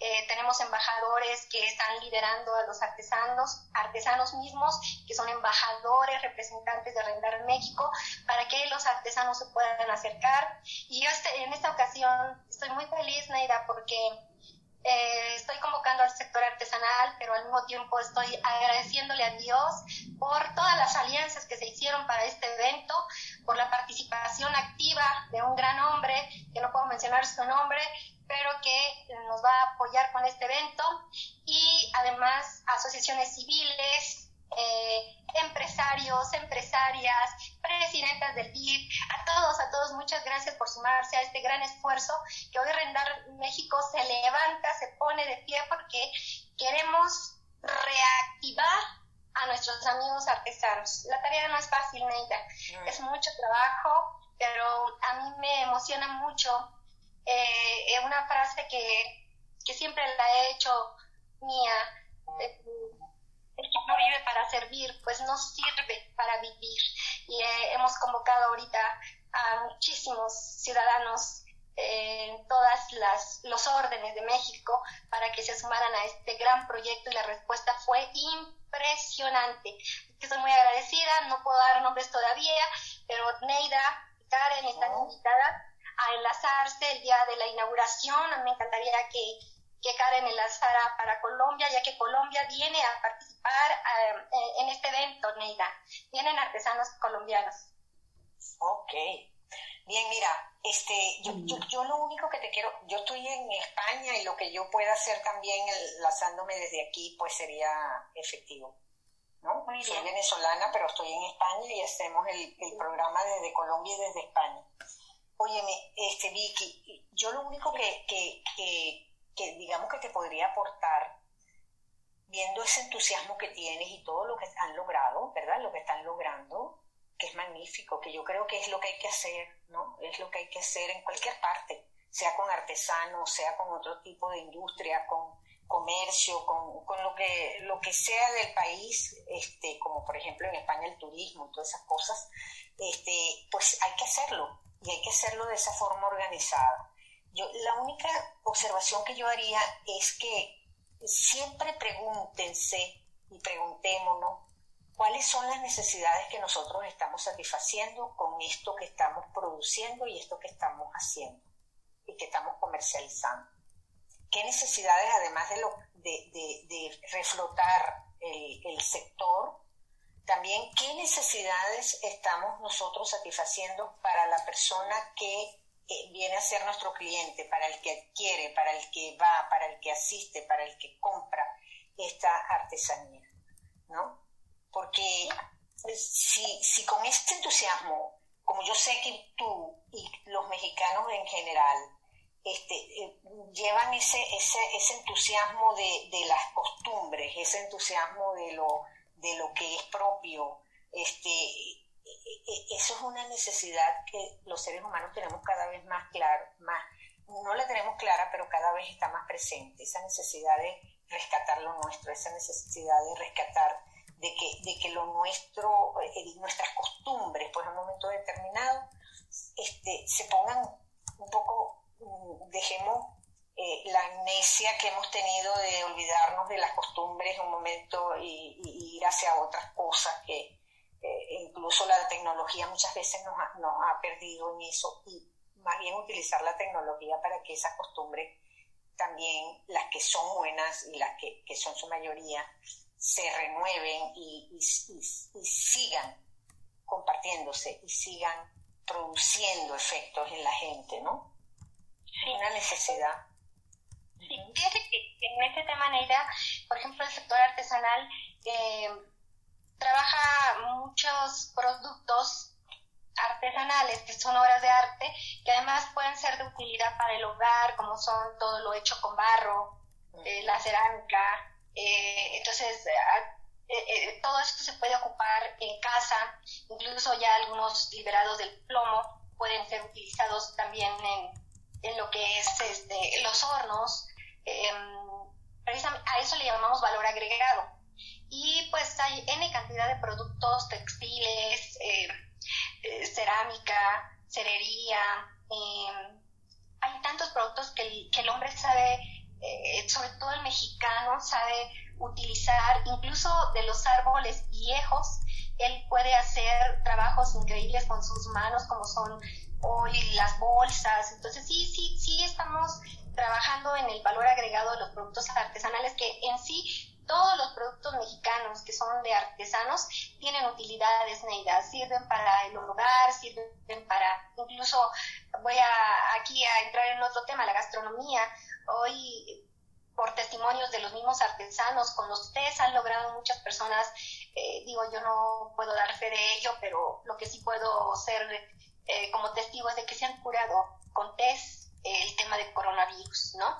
Entonces tú preguntas, bueno, ¿qué hicieron? Pues hicimos durante 40 días, que aquí te platico algo, nosotros en México conservamos mucho el tema de los 40 días, de los 40 momentos, un poco en honor a nuestro Señor Jesucristo. Y, entonces vemos que en la personal yo me he quedado sorprendida de un señor que, que en una pobreza extrema, eh, yo yo estaba fuera del país, pero me doy cuenta que con Tess fue como él salvó su vida sin tener la ayuda de nada. Cuando él me dice, pues es que puse esto, aquello, el otro, te queda así, bueno, hasta en eso los mexicanos pues tenemos la herencia de los de los aztecas, de, de, usos y costumbres. Entonces, pues realmente mm, creo que el arte mexicano es un, un arte que debe ser conocido en todo el mundo, que debe ser este que debemos de cambiar la historia de los artesanos mexicanos y los artesanos de cualquier parte del mundo, porque hay una deuda social con este sector. Entonces, creo que es el tiempo de que esta deuda se pague. ¿Y cómo? Pues entendiendo que cuando tú compras un producto artesanal, cuando tú le compras a un artesano, tú estás comprando no solamente un producto, sino una historia de vida. Fíjate que te voy a contar algo que a mí me impresionó muchísimo en uno de mis eventos, donde llegan unos extranjeros a comprarle a un señor eh, un producto y yo creo que estaba cansado este artesano de que siempre pasaban y le decían, ¿cuánto es lo menos? Yo observaba la escena y pues sí, nos molesta porque decimos, bueno, ¿cuánto es lo menos? No, o sea, es tiene un costo eh, de acuerdo al tiempo, la dedicación, el arte, todo lo que ellos impregnan. Yo creo que este señor ya estaba cansado y le dijo, ocho meses de trabajo, póngale precio. Entonces, es, un razonamiento bastante inteligente. ocho meses de trabajo, porque son unas obras de arte como son los huipiles, como son los gabanes, el rebozo, eh, las empuntadoras hacen verdaderas obras de arte. Verdaderas, sí. el rebozo es una prenda de identidad nacional que, que, una mujer se viste de negro, mi querida Neida, y vas elegantemente vestida con un rebocito y tu atuendo cambia por completo. Sí, señor. Así es. Se Me encanta, sí. Aquí le tengo este rebozo a mi querida Karen para cuando nos veamos. Divina, gracias. Mira, qué belleza. También la tiene Neida, te guardo uno. Qué belleza, mi amor.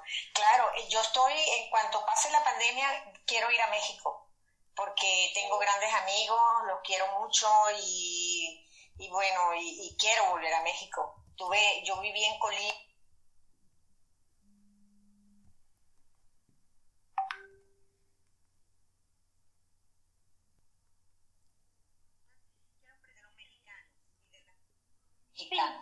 que los mexicanos, yo, que yo a veces me preocupo por la imagen que vemos en otros países, pero créanme que México es un país eh, que ha sido cuna de grandes hombres, de grandes mujeres.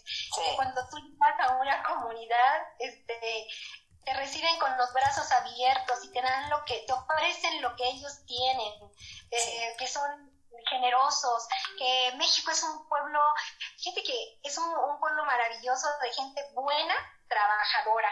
Y son unos cuantos los que por ahí quieren seguir en el poder y siguen haciendo de las suyas y creen que nada más en su casa se come, como son lamentablemente algunos personajes de nuestra política.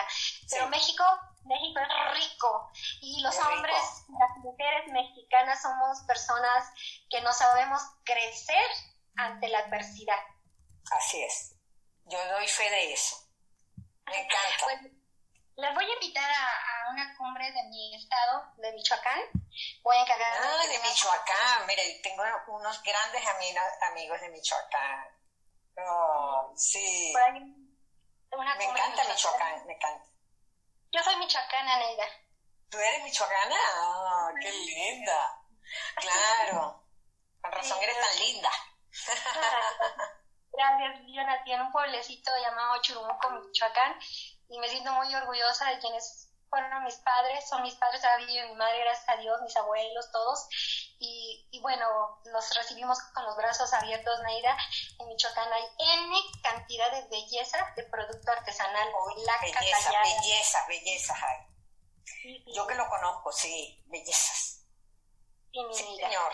Pues estoy agradecidísima de, de, la vida y de la oportunidad de conocerte y de que, a ver, que hayas compartido todas estas cosas lindas, ¿no? Que le demos voz lo más que podamos a estas cosas tan hermosas que están pasando, que también están pasando, al lado de tanto dolor y tanta cosa, ¿no? Están pasando cosas muy hermosas en todas partes.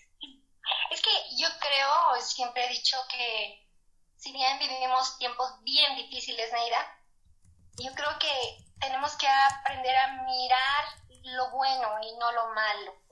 en este momento, como seres humanos, tenemos dos opciones, haber caído, quedarnos tirados en el piso o caer y llorar todo lo que tengas que llorar, pero después te levantas, te sacudes y vamos a, a levantar el vuelo sí se puede.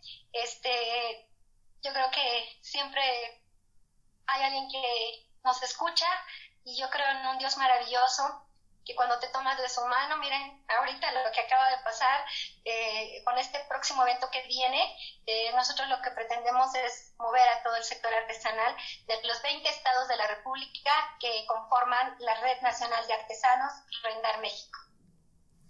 Qué bien, excelente. Sí, yo creo que no es las veces que uno se caiga, sino las veces que uno se levante. Así es. Que nos, que nos saca adelante. Verdadera. encantada, Vicky, encantada. Hoy ha estado. mucho éxito en tu, en tu, en ese, ustedes, todos, esa gran población, ese pueblo tan maravilloso que es México, que tenga una, un gran, gran logro con todo lo que están haciendo. Muchas gracias, Vicky, queremos agradecerte el día de hoy que nos hayas acompañado, nos cuentes además con tanta pasión, con tanta emoción, un camino. ¿Me escuchas, Vicky? Ya, ya, ya te escuché. Perfecto. pero ya te escucho. Ok, decía, te decía que eh, ha sido maravilloso el día de hoy contar contigo porque nos estás llenando de, de, esa energía bonita, esa energía positiva y de encontrar que es posible, o sea, de, creer y de saber y de ver con ejemplos que es posible salir, levantarnos ante situaciones que son adversas, pero encontrar el lado positivo. Así que, Vicky, muchas gracias. Cuéntanos dónde te podemos encontrar, cómo podemos conocer más acerca de ti, acerca del trabajo que realizas con Rendart México AC. Eh, fíjate, mi Karen, que yo aprendí de mi señor padre que lo que haga tu mano derecha pues no lo conozca la izquierda, pero ahora no podemos seguir así, hay que innovar. Entonces, tengo una página en Facebook que se llama Rendar México, es muy sencillo. Eh, servidora Peñalosa Vicky, también en Facebook. La doctora Vicky Peñalosa, conferencista, Facebook también. Y Renova Consultores, que es la empresa que, lidera a grandes conferencistas eh, mexicanos y pues estamos a la orden. Yo me despido agradeciéndote, mi querida Karen, la gran oportunidad que me das de compartir. Admiro mucho tu trabajo, admiro mucho tu liderazgo, admiro que puedas reunir a tantas mujeres con tus programas, como ese programa de, mujer, de Mujeres Violeta, del cual me has hecho partícipe y, me siento muy honrada de pertenecer a él.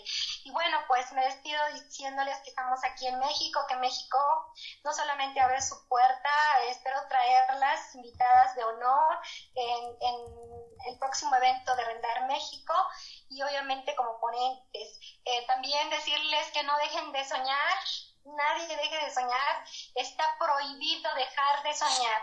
Pero lo más importante, trabajen en realizar sus sueños. Es tiempo de darnos cuenta que debemos agradecer que estamos con vida, que somos sobrevivientes de una pandemia mundial y sin embargo, mientras hay tantas personas en los hospitales sufriendo, eh, otros ya se fueron, algunos sin despedirse, nosotros estamos vivos y entonces no tenemos más que un solo compromiso, dar lo mejor de nosotros el día de hoy, porque mañana quién sabe si estamos aquí en la tierra. Qué lindo. Muchísimas gracias Vicky por este mensaje de cierre y cuéntanos por qué nos quieres dejar con esta canción tan maravillosa, México lindo y querido. Neida, hoy hemos tenido un gran programa. ¿Cómo, cómo lo estás viendo? Bueno, maravilloso, porque justamente queríamos nosotros conversar un poco el aspecto de la, de la conciencia y resulta que, los dos invitados nos los han puesto en bandeja de plata, pues, o sea, lo han, lo han planteado, lo han trabajado y nos han dado eh, aspectos o, digamos, lineamientos a seguir en lo que podríamos conversar tú y yo. Bueno, pues así es. En este, ya en este último segmento de Sin Techos de Cristal, quiero compartirles y queremos compartirles que nuestro invitado también nos va a hablar ahorita de algo que se denomina el pop consciente. Les presento, les presentamos a Sat Colibrí. Es el proyecto musical del artista Santiago Andrés Torres, cuyo propósito es llevar a través de su música mensajes que elevan la conciencia y que además invitan al baile desde el alma. Su nombre artístico está inspirado en el ancestral y mitológico símbolo del colibrí, pájaro mensajero del sol, y en la palabra sánscrita sat, que además de significar esencia inmutable, es la fuente desde donde el artista asegura que provienen todas sus ideas. Por esta razón, y con el fin de que el público se enfoque más en el mensaje y la obra que en su imagen o identidad personal, este artista eh, se presenta con una máscara facial de colibrí, que simboliza la parte espiritual y trajes futuristas y de cuero, simbolizando su contraparte, la parte humana animal. Santiago Torres, quien también es artista plástico, comenzó su proyecto musical solista desde su trabajo con el grupo Globos del Aire, Globos de Aire, con el que participó en Rock al Parque en el 2011 y 2014. Para que ustedes sepan, aquí en Colombia es el festival y en Latinoamérica más importante de rock que tenemos que se desarrolla en Colombia. El Festival Stereo Picnic en el 2012 y fue ganador del premio Shock al mejor nuevo artista rock en el 2011. Santi, bienvenidísimo a Sin Techos de Cristal de Mujeres Violeta. Qué rico tenerte en nuestro espacio. Hola Karen, hola a todas las mujeres violeta, uno de mis colores favoritos, qué honor estar aquí con ustedes. Qué lindo. Hola, Santiago. Neida te está saludando desde España, está Neida. Hola Neida, ¿cómo estás? Pues muy bien, en España muchos años, formé mucho de mi vida en España, así que mm, qué bueno. Como mi casa.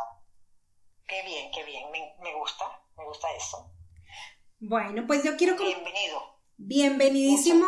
Santiago, quiero compartirles que con Santiago nos conocemos hace unos años y eh, este, esta mirada maravillosa que estás poniendo en el arte, sé que también tiene eh, unas, una influencia de tu profesión y de lo que venías realizando con eh, Guayú. Cuéntanos mucho más acerca de ti, Santiago. ¿Quién eres? ¿Qué estudiaste? ¿Por qué llegaste como artista plástico? Todo lo que estás realizando es maravilloso. Santiago es de los hombres que conozco que más idiomas habla, que más carreras tiene, que más estudios tiene. O sea, es impresionante. Muy, muy linda, Karen. Muchas gracias por esa introducción. Bueno, pues sí, e-, efectivamente soy soy un, eh, un, eterno aprendiz de esta vida. O sea, entendí que, que, así como cambian los días y las estaciones, también cambian, cambiamos nosotros como en las formas, en, en los lugares, en las maneras de hacer las cosas, pero hay cosas que en la esencia nunca cambian, ¿no?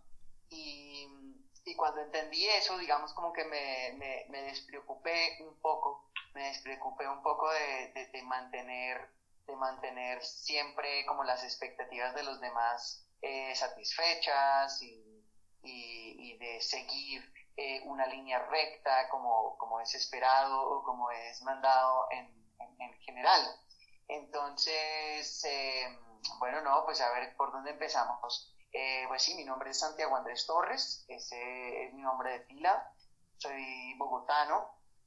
Eh, tengo tengo 37 años eh, y estudié eh, como profesión, soy politólogo y administrador eh, y administrador público. Yo quería dedicarme a acabar las guerras, viajar por el mundo acabando las guerras, esa fue la razón por la que estudié esa profesión.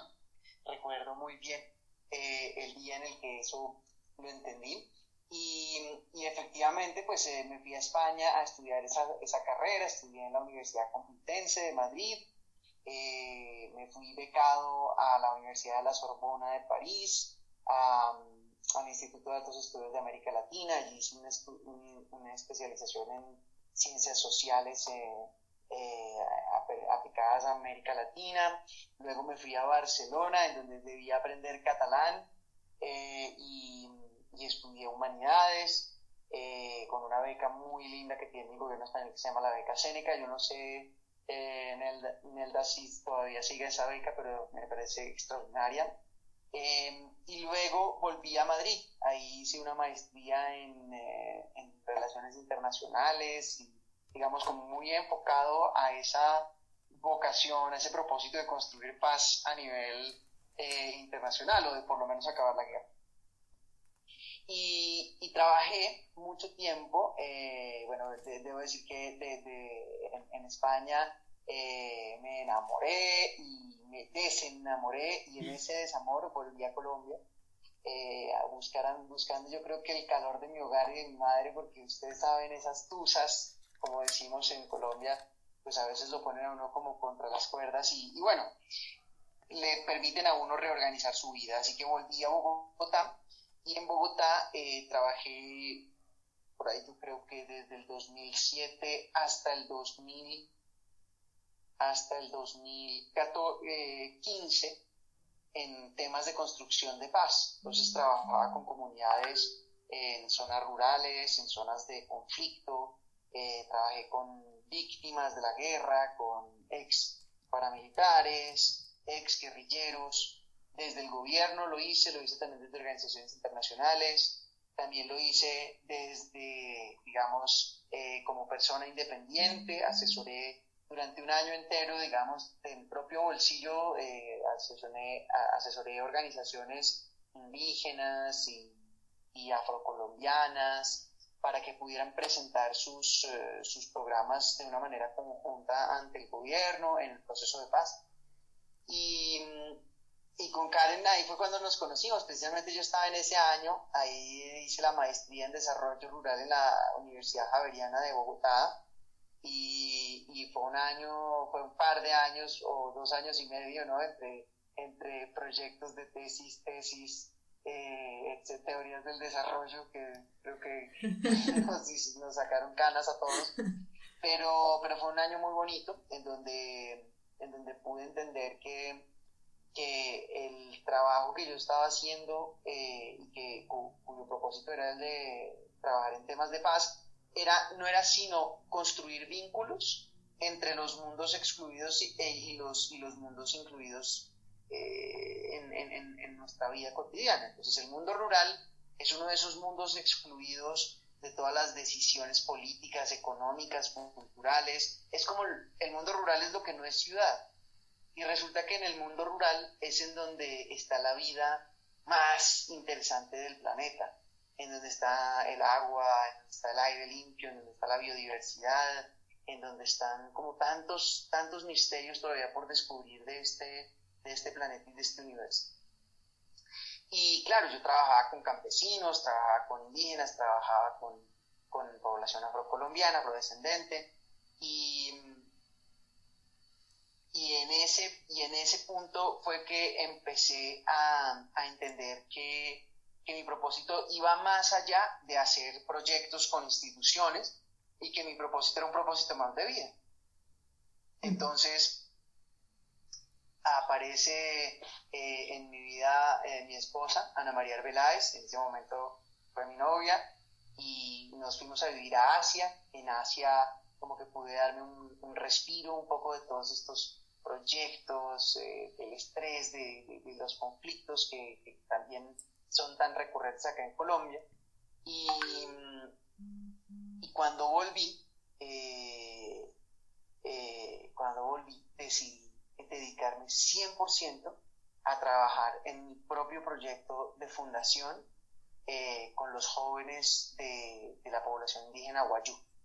Entonces en ese punto empiezo yo a trabajar por fomentar el arte, eh, como motivar inspirar en estos jóvenes el amor por, por, por, su cultura, por sus conocimientos ancestrales, por lo que los hace diferentes a los que somos occidentales, ¿no? Porque porque pues al fin y al cabo tú pides una hamburguesa de McDonald's en cualquier lugar del mundo, ¿no?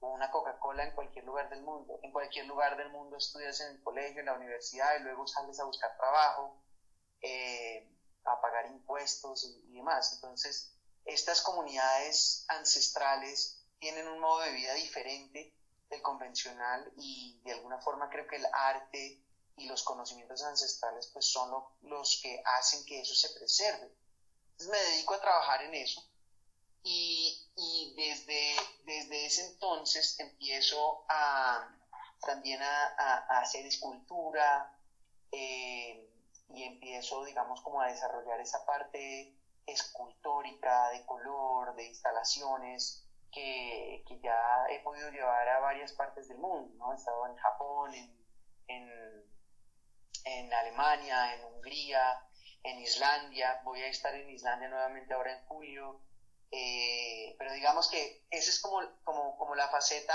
social y artística eh, de las artes plásticas, pero entonces, eh, para no aburrirlas mucho porque me, extiendo, mi parte musical empezó junto a mis hermanos en el año 2009.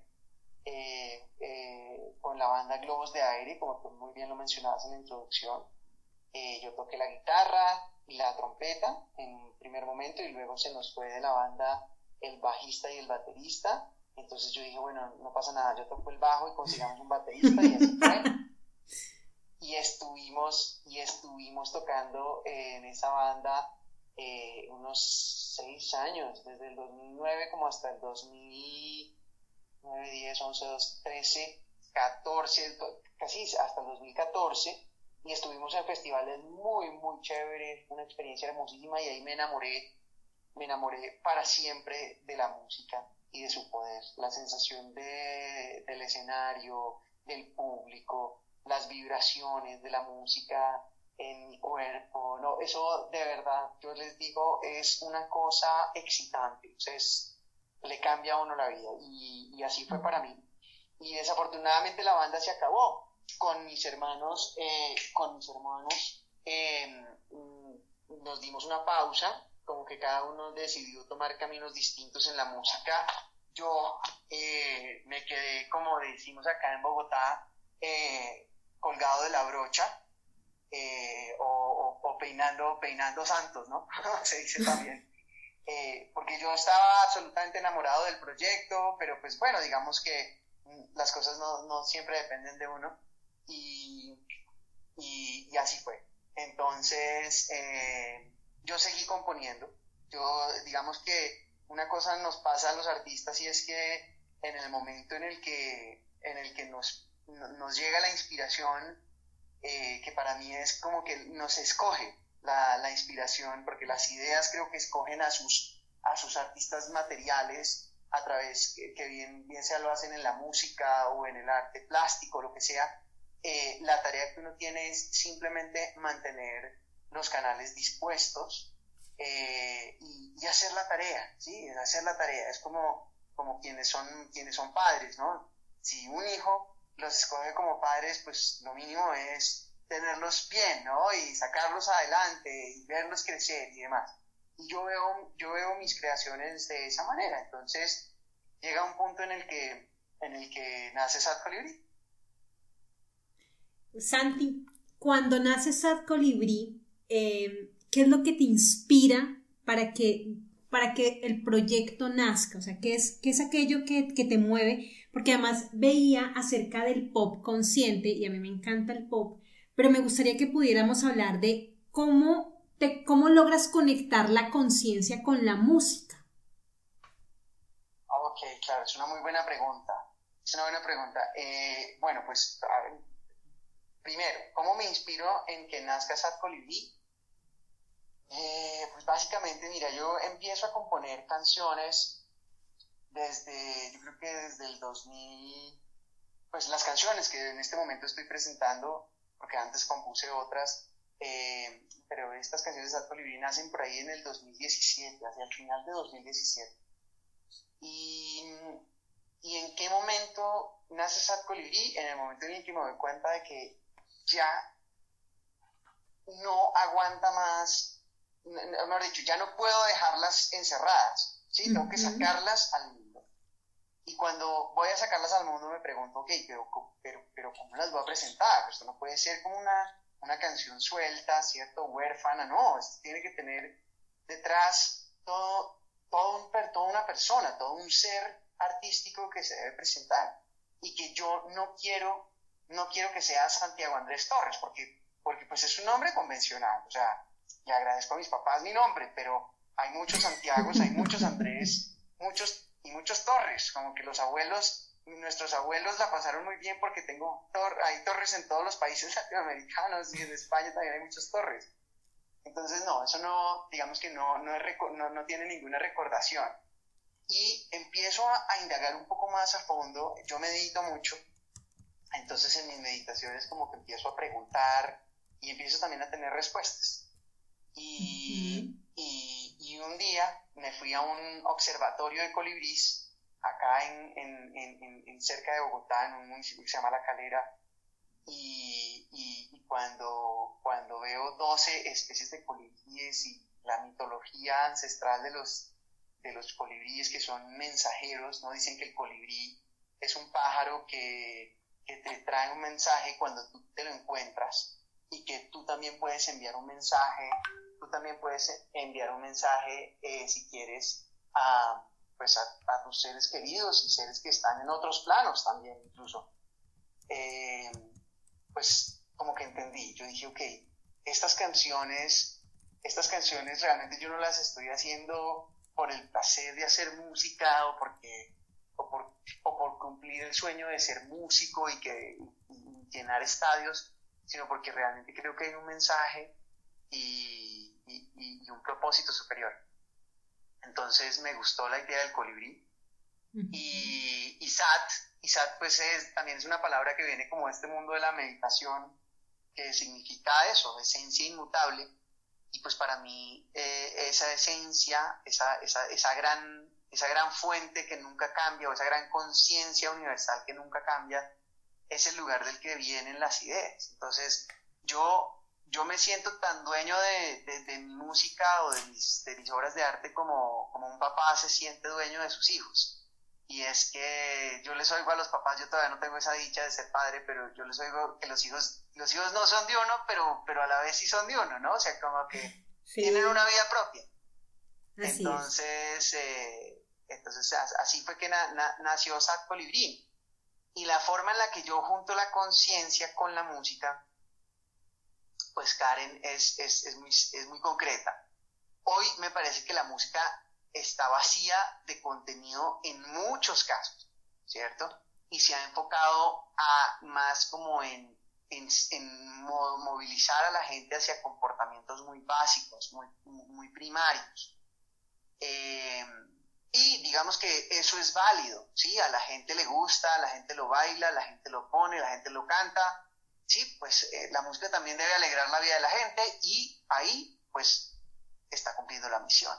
Sin embargo, estamos en una situación un poco compleja, sin precedentes, en donde me parece que debemos activar como otra, otra forma de nuestra conciencia, un nivel superior de nuestra conciencia, porque debemos realmente enfrentarnos a esto con todas nuestras capacidades y debemos evolucionar como especie. Entonces, pues así es que veo yo que eh, hay que poner un poco de conciencia en los mensajes que llegan a través de la música y en la música pop en particular, que es una música que le llega a la mayor parte de, la población del mundo, ¿no? El pop, todo el mundo sabe quién es Justin Bieber, todo el mundo sabe quién es Michael Jackson, todo el mundo sabe quién es Madonna. Entonces, digamos que si soy, siéndole, leal a ese propósito de, de, elevar la conciencia, eh, de movilizar la conciencia de la gente, eh, pues por eso se llama pop consciente. Es, es pop, pero con un propósito de conciencia. Buenísimo, Santi. Bueno, me, me gusta muchísimo eh, lo, que nos acabas de, lo que nos acabas de compartir, porque finalmente, y eso lo hemos abordado el día de hoy en este programa que ha sido bellísimo porque nuestros invitados nos han permitido navegar sobre de diferentes maneras para poder entender la conciencia. Neida, ¿quieres preguntarle algo a Santi?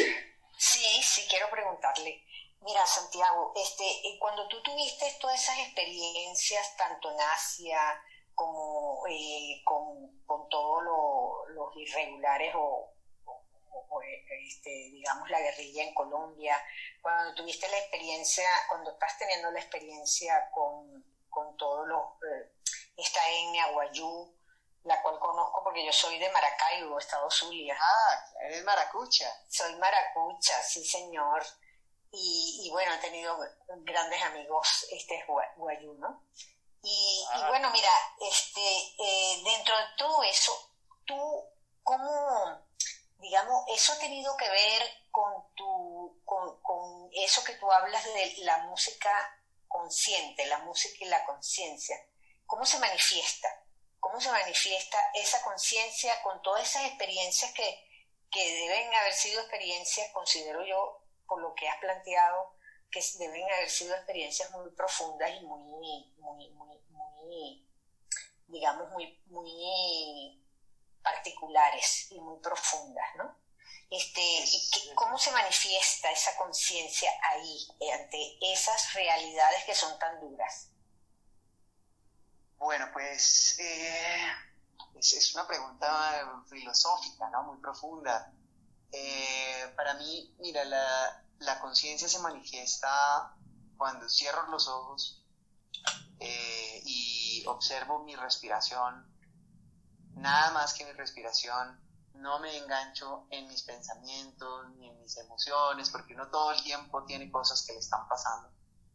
Y, y, cuando logro encontrar esos espacios de tranquilidad, eh, ahí es cuando se manifiesta ahí es cuando se manifiesta.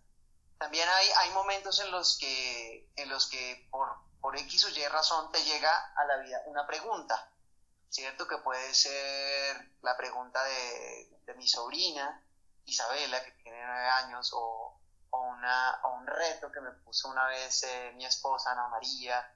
Y entonces como que en reacción a esas preguntas, todo como que se conecta como que de repente se alinea y se vuelve tangible en la forma de una canción, en la forma de una idea, eh, en la forma de una escultura. Y, de esa forma es que, de esa forma es que ocurre la magia de, la creación. O sea, yo, mira, yo te, yo te confieso, el mérito, el mérito que hay detrás es, eh, es simplemente escuchar. Porque porque todos tenemos una línea directa, ¿no? Una línea directa como con esa gran conciencia y, y, en la medida en la que nos decidimos a escucharla, eh, pues los mensajes que nosotros debemos traer a este mundo nos llegan. Así que, así que, claro, muy seguramente Mira, lo que yo viví, claro, fue, fue, interesante, fue dramático en algunas veces, lloré muchas veces del dolor, de la impotencia, eh, sentí la frustración de decir, ok, yo, yo aquí no estoy, no soy capaz ni de devolverle a la vida a los hijos a esta señora que está diciendo que fueron los desmovilizados quienes los mataron, ni tampoco puedo devolver de, de un día para otro la prosperidad de este municipio que quedó en la ruina por la guerra. ¿Qué puedo hacer? Yo puedo es cultivar un mundo nuevo, un futuro en el que esas cosas no pasan y eso lo puedo hacer con mi amor, con mi esfuerzo, con, mi trabajo, con, con mi creatividad. Y eso es lo único que estoy haciendo con el arte y con la música. yo estoy trabajando para inspirar a las personas que se preguntan, ¿qué puedo hacer? ¿Qué puedo hacer para, porque hay algo de este mundo que no me cuadra, ¿cierto? Hay algo aquí que no, que, no va bien. ¿Qué puedo hacer? Pues puedes hacer lo que más te gusta hacer, lo que amas hacer, y, y, si, y si escuchas y si, y si te haces las preguntas correctas y, estás, y te tomas el tiempo para escuchar lo que, llámalo como quieras, Dios, la conciencia universal, la naturaleza, tu espíritu, eh, en lo que creas, eh, vas a encontrar respuestas que, te van a guiar. Ese, ese es, eso es todo lo que yo estoy haciendo. Santi, muchísimas gracias Santiago por, por esta oportunidad también de, de cerrar, o sea, hoy estamos cerrando el, el programa con el aprendizaje más grande para conectarnos con nuestra conciencia es efectivamente escuchar. Lo hablamos al inicio con Alex, Alex nos decía siento la intuición y efectivamente es cuando como que nos soltamos, cuando, cuando entendemos que hay otro tipo de posibilidades en la vida que nos permite conectarnos con una fuente aún más grande y esa fuente es una fuente que es abundante y que nos va a permitir además cumplir sueños, crecer, ser, ser inspiración para otros. Santi, muchas gracias por acompañarnos el día de hoy. ¿Dónde te podemos encontrar? ¿Cuáles son tus redes sociales para, para poder conectar contigo?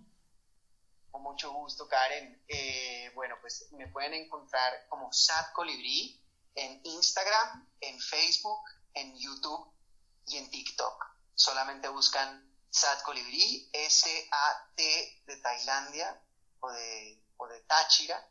Eh, Colibrí, como en español, y, ahí encontrarán mi música. Les eh, los invito también a que vayan a todas las plataformas digitales, a Spotify, a Deezer, a Tidal, a todas. Eh, ahí encontrarán mi, mi, última canción que se llama Venice, que es Venecia en inglés, y que es una canción sobre el poder del amor humano, ¿cierto? El poder que tiene el amor humano para construir eh, cosas tan hermosas como es el caso de Venecia.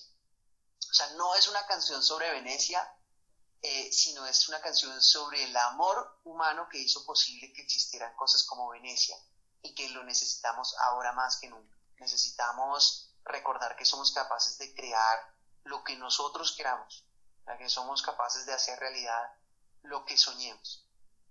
Y igualmente estamos lanzando nuestro video, entonces lo encontrarán en YouTube les recomiendo mucho ese video. Es un video que hizo un gran amigo y artista que se llama Sergio Mantilla y que habla de esos viajes a la conciencia que les mencionaba hace un poco. Eh, eso es. Muchas gracias. Para mí también ha sido un honor estar aquí, Karen. Qué rico reconectar. Felicitaciones por este programa tan chévere y por la iniciativa de Mujeres Violeta. Es la era eh, del femenina. Ayer estuvimos celebrando el Día de la Madre, de la Madre Tierra. Así es. Eh, así que qué bonito coincidir con, con todo eso. Bueno, pues a ti muchísimas gracias. Vamos a dejarles el día de hoy con la canción Venís de Sat Colibrí. Neida, gracias a todos. Nos eh, conectamos, nos escuchamos la próxima semana.